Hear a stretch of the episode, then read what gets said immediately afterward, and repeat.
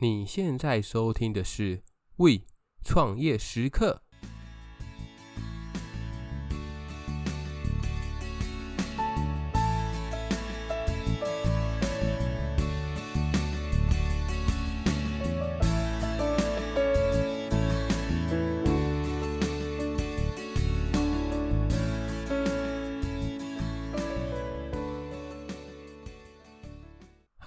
大家好，欢迎回到 We 创业时刻，我是 Echo，很开心又回到了本周的节目。最近大家过得怎么样？过得还好吗？这几天啊，真的是疯狂的在下雨，而且那个气温变化有够大的，因为现在其实已经五月了。但是前几天的气温还有到十七、十八度的，所以大家千万的要注意保暖。疫情其实最近也是非常的肆虐啊，就是有非常多，就是我不管是周边的亲朋好友或者是同事，其实都有陆陆续续听到某一些好朋友他们都有不小心确诊的这个状况。但是很多人其实都有打过三剂，所以确诊之后对于他们的影响也没有太大，可能就是发烧。或者是呃喉咙有一些不舒服，但是却没有造成太大的一个影响，可能说重症这样。但现在真的比较害怕的就是那些没有打疫苗的小朋友，或者是因为有慢性病没有办法打疫苗的老年人。如果家里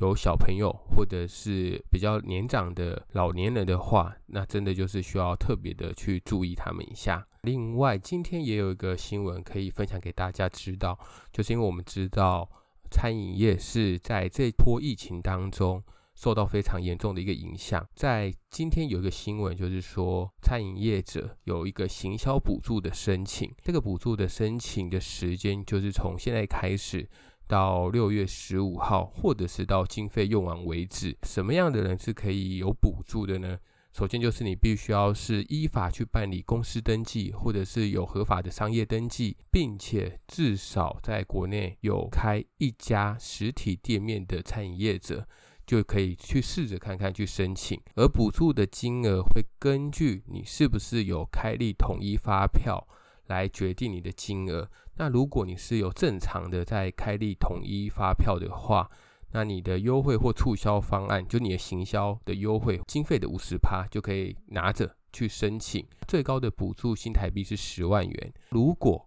你是免开统一发票者，政府当然也不会忘记这些比较小型的业者。如果你真是免开统一发票的，你的行销的优惠或者是促销方案的经费的五十趴，最高补助的金额是新台币两万元。而这一次的申请方式，一律是采用线上的申请。所以真的赶快去申请看一看。如果想要知道更多的资讯的话，可以 Google 一下，就是经济部的餐饮业者行销补助申请。你的餐厅有没有符合这样的资格？那赶快去确认看看吧。好，那回到本周的主题，本周又到了我们的读书心得的时间。这一次想跟大家分享的书籍名称叫做《顾客为什么购买》。这本书其实比较特别一点，因为它只有简体版，它并没有繁体版，没有在台湾上架。但是因为这本书其实它是比较久一点，呃，就是比较老一点的书，所以其实如果你去网络上 Google 的话，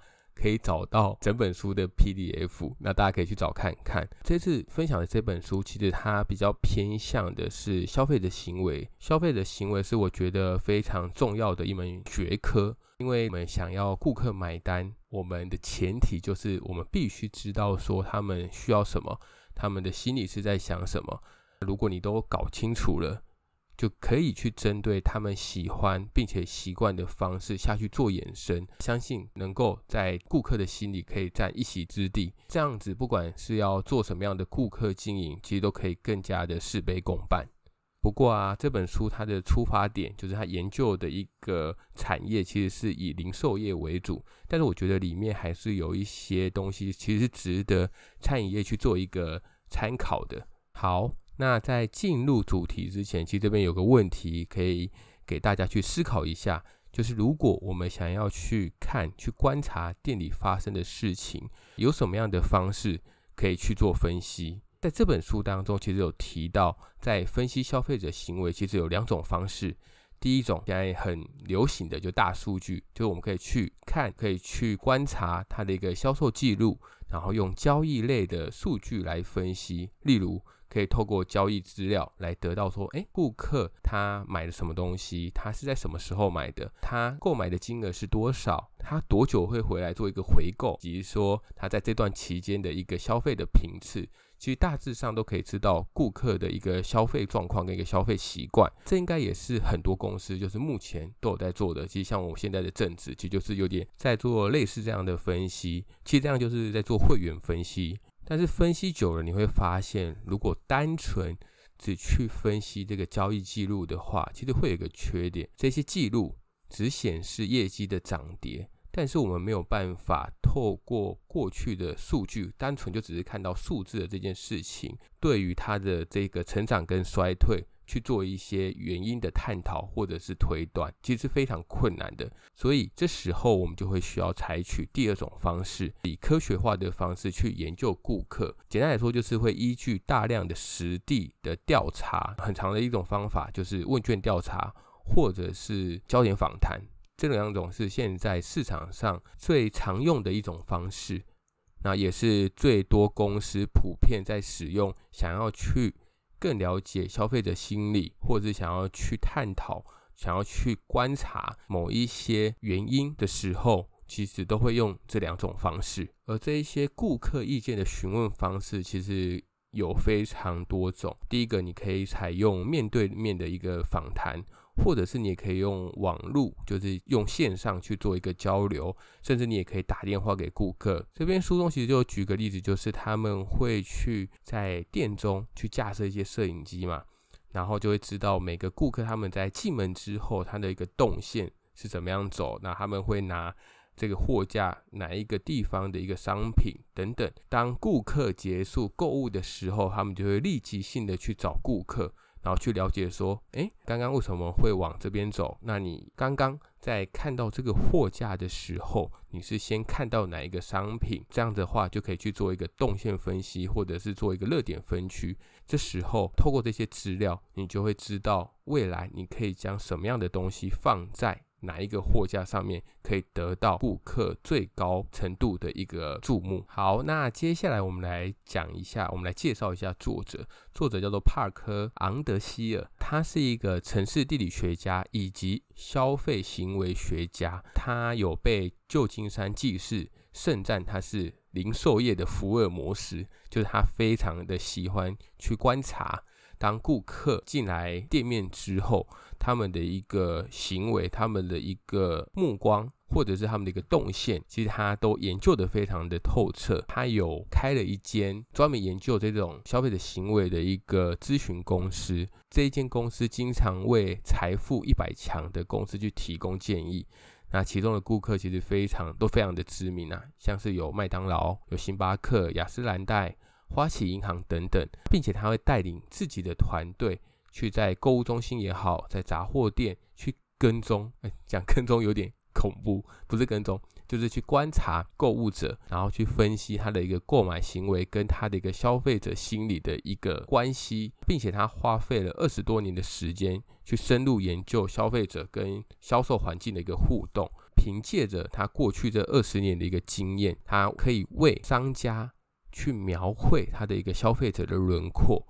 所以他可以非常的清楚的知道第一个商家、第二个行销人员以及第三个消费者之间的一个关系。而且我觉得还有一个非常特别的，就是这本顾客为什么购买之后，其实这个作者还有针对女生去出了一本《女人为什么购买》。虽然说我没有看过这本书，但我相信他就是想要去把 TA。更加的现说，因为很多人不是说，哎，女人的钱最好赚，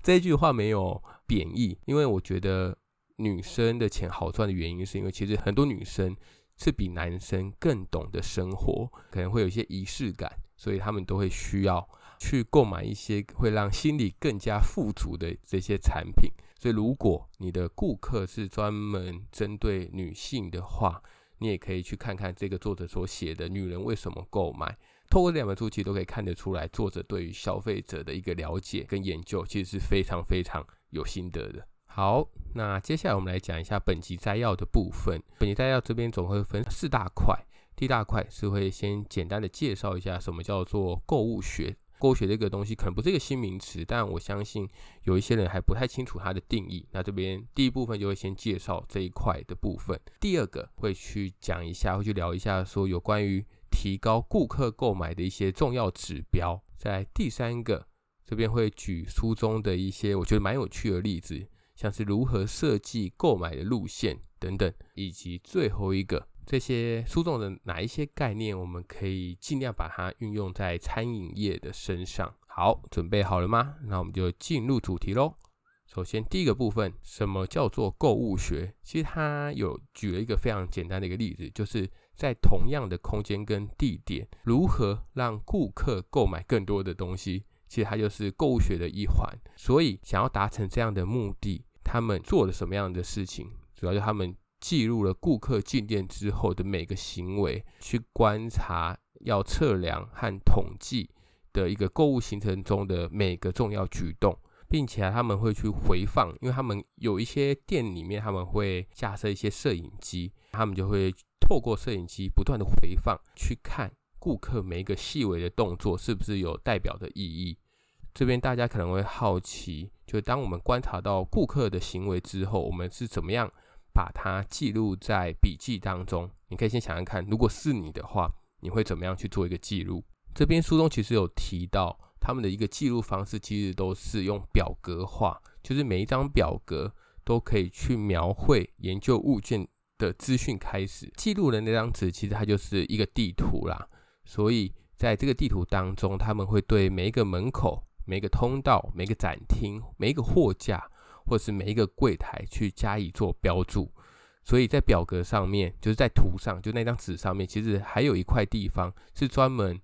记录购物者的资讯，像是他的性别、他的种族、他的年龄，或者他的一个服装、他的特性，那以及说他在进来之后，他在商店里面做了什么样的事情，观察者都可以用一个简单的符号或者数字。来标注这一个顾客他所行为的一个顺序。举例来说，有一个光头、留着胡须、穿着红毛衣、蓝牛仔裤的男人，在礼拜六的中午十一点七分进入了我们的百货公司。他在进来之后，他什么都没有看，他就一直线的走到了钱包卖钱包的陈列柜台。他总共。去摸了十二个钱包，在这十二个钱包当中，他看了四个价格标签，并且在最后的时候选择了一个，然后在十一点十六分的时候，走到了相邻的领带货架，去触摸了七条领带，并且他阅读了所有这七条领带的成分标签。然后看了其中两条的价格，但是他最后一条都没买。最后他走到了我们的柜台去付钱，直到结束并离开商店。哇，听完这个案例，你就会知道，其实你想要去记录一个消费者的行为，其实是非常复杂，尤其在后面要分析的时候，如果你没有统一。一个表格或者是一个格式的话，每个人写出来的东西一定都会不一样。如果有这样的状况发生的话，在后续想要去整理资料的时候，就会变得非常的困难。好，接下来我们来讲第二个重点，就是提高顾客购买的一些重要指标。首先，第一个是转换率，那它的公式就是购买的顾客除以进入的顾客。那我们来想想看，这两个数字你要怎么样得到？购买顾客也很简单嘛，因为其实是可以从你的交易数据当中去得到，在今天总共有几个购买顾客，进入顾客呢？大家想一想，进入顾客的这个数字怎么得到？不知道大家有没有在很久以前会看到有一个人会在门口按码表？其实这是一种方式。其实以现在的科技，其实已经不需要这样了。很多百货公司其实都会在入口。去安装一个电子计数器，那这个电子计数器其实就会自动去做记录，因此这样你就可以去得到你的分母，也就是你的进入顾客数。而这个转换率是一个顾客的指标，但是如果你单纯只看每天的转换率，可能说今天是十趴，明天是十二趴，其实它一点意义都没有。这个转换率应该要去搭配别的东西来一起做分析。举例来说。你可以跟天气在一起，可能说在天气很冷的时候，我们的转换率就会特别高，或者今天很热，天气温度非常高，我们的转换率也会特别的高。因此，我们就可以去分析气温跟转换率这两个有没有一个相关性，这样才会是一个有意义的一个数据。再来第二个是停留时间，停留时间顾名思义就是顾客停在我们店家，就停在我们店里面的一个时间。多商场其实他们为了要增加顾客的停留时间，他们会运用一个叫做竞技场的概念，就是将最低的货架摆在商店的中间，周围的货架是逐步的增高，所以你一走进这家商店，就可以看见店中所有的一个商品。再来第三个是拦截率，那拦截率它的一个公式就是店员交谈顾客除以进入的顾客。其实我觉得这个数据蛮有意思的啊，因为他们根据这本书中其实有提到，购物者跟商店的雇员联系的越多，那销量就会越大。换句话说，就是店员要自己去跟购物者去攀谈，透过这个交谈就能够吸引顾客去做一个购物。但是我觉得这个可能还是要依据顾客的特性，就是每个顾客他们的一个想法不一样，然后店员去判断说，哎，这个人是需要帮助还是不需要帮助的。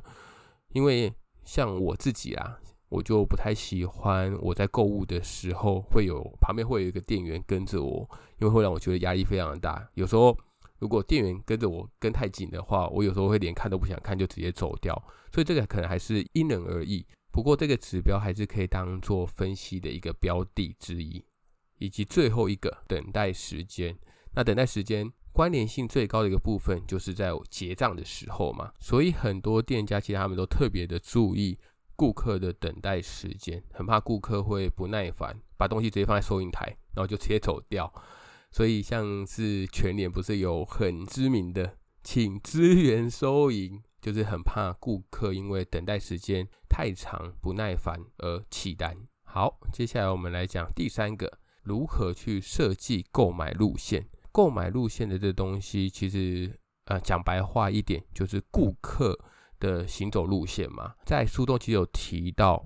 每一间店因为他们锁定的 TA 不一样，或者是附近的族群不一样，顾客的行走路线很有可能就会不一样。因此，很重要的就是要去画出店面的一个区域图，而这个区域图最终的一个目的，就是要去计算你的商场的每一个部分会有多少的一个购买者。那如果你的店里面的顾客流动率、流动的一个状况是很好的，那也没有什么样的障碍，或者是没有什么样的一个视角的一个盲区，顾客就可以去走到商店里的各个角落。但是如果啊，你的一个设计或者是你的布局方面是有问题的话，你的店面可能就会有某一些区域是非常冷清，都没有人经过的。不知道大家有没有这种经验，就是可能你去逛某一个商场，你不知道为什么。这个地方就是很少人来。那如果真的有这样的状况的话，你就要回头去思考看看，是不是你的设计的动线是有问题的，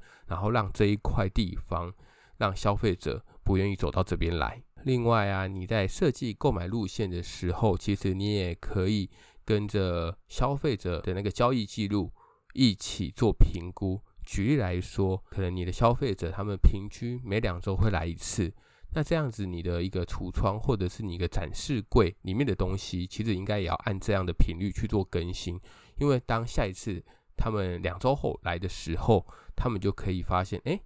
你的橱窗里面的展示品好像跟上次他来的时候是不一样的。这样的话，可以更加的去吸引消费者的一个目光，或是增加他们的一个新鲜感以及趣味性。另外啊，书中其实有提到，针对不同的群体。他们的一个购物行为一定也会有差别，因此啊，找出顾客之间的差异，然后将这些顾客分类跟归纳，那这些资料其实就对于零售商就会非常的有用。举例来说，他们之前在有一个 case，就是他们有去观察不同的群体他们的一个购物时间。那首先第一个，第一个群体是女性在同性的陪同下。购物时间是八分十五秒。那如果是一个女性，再加上一个小朋友，他们的一个购物时间会是七分十九秒。如果是女性自己一个人的话，就会是五分两秒。那如果是一个女性再加上一个男性，他们的一个购物时间就会变成是四分四十一秒。哇，其实我觉得这个数字蛮有趣的，尤其是女性加上一个同性。其实简单来说，就是两个闺蜜嘛，两个闺蜜她们在购物，一定就是会比比东比比西比比，然后东看看西看看的，因此她的一个购物时间是最长的。我觉得这是非常好理解的。一个女性加一个男性，他们的购物时间是最短的，只有四分四十一秒。其实我觉得 这好像也可以理解，可能说一个一对男女朋友他们去逛街，如果男生会露出一些不耐烦的神情的话。其实女生也会可能觉得被泼冷水了，然后就会草草结束。而这边他们其实也有一个我觉得蛮有趣的例子，就是他们在同一个商场当中，其实有观察到六十五趴的男性顾客在试穿衣服之后会购买，而只有二十五趴的女生在试穿之后会购买。其实这就说明，当顾客拿了衣服要去试穿的时候，男生的购买机会是比女生大的，所以如果试衣间是男女共用的话，其实就应该把试衣间设在靠近男装区，而不是靠近女装区。因为靠近男装区，可能男生一看到就会说：“嗯，好，那我去试穿看看。”就会很高的几率会去购买这一件衣服。好，那接下来到我们最后的一个重点啦，就是书中的哪一些东西是我觉得可以用在餐饮业当中的。首先，第一个。就是尽可能的让顾客方便。最实际的一个做法，其实就是你可以将店里面打折的优惠，或者是新推出的菜色、菜品写在白板上面，然后供顾客去查看，这样就会省去了顾客看菜单或者是询问店员的一个时间，其实相当的一目了然。尤其是有一些店家是他们会直接把白板放在店门口，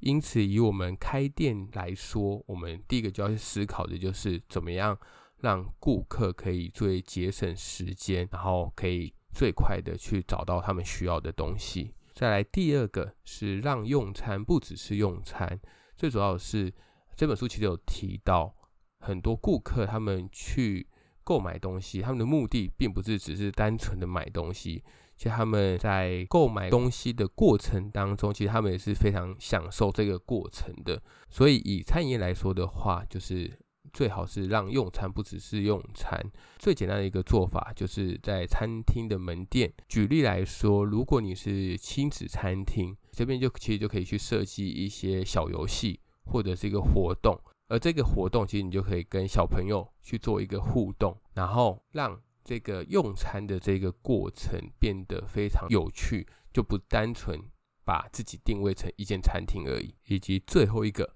就是针对第一线人员的这个培养，主要是因为这个第一线的外场人员，他是最直接可以去引导顾客点餐的关键人物。因此，其实我们可以做一些 SOP，或者是做一些流程的方式，然后去提高顾客的一个客单价。其实这个很有一个很经典的案例，就是麦当劳。麦当劳的店员他们会在点餐的对话当中去加入，就是你是否要加五块钱，就可以把你的薯条从中变大哦。那其实就只是多讲这句话，就可以去增加顾客的一个消费。好啦，那以上就是本集的读书心得分享啦，希望大家会喜欢这本书。其实我真的非常推荐，大家可以去看看。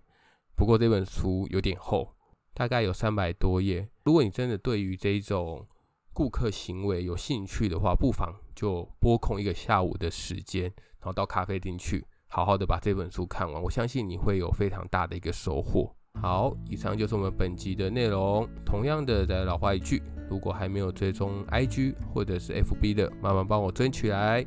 同样的，如果对于创业有兴趣，或者是还在犹豫，要不要创业这件事情的话，可以去购买我们的电子书，已经上架喽。创业前问自己的二十个问题。那同时也非常感谢有几个听众有帮我们买书，非常感谢你们。如果在看的过程当中有任何的想法或者是问题的话，也都可以写信和我说，我们可以一起做一些交流。好，那以上就是我们本集的内容让我们下次再见喽拜拜。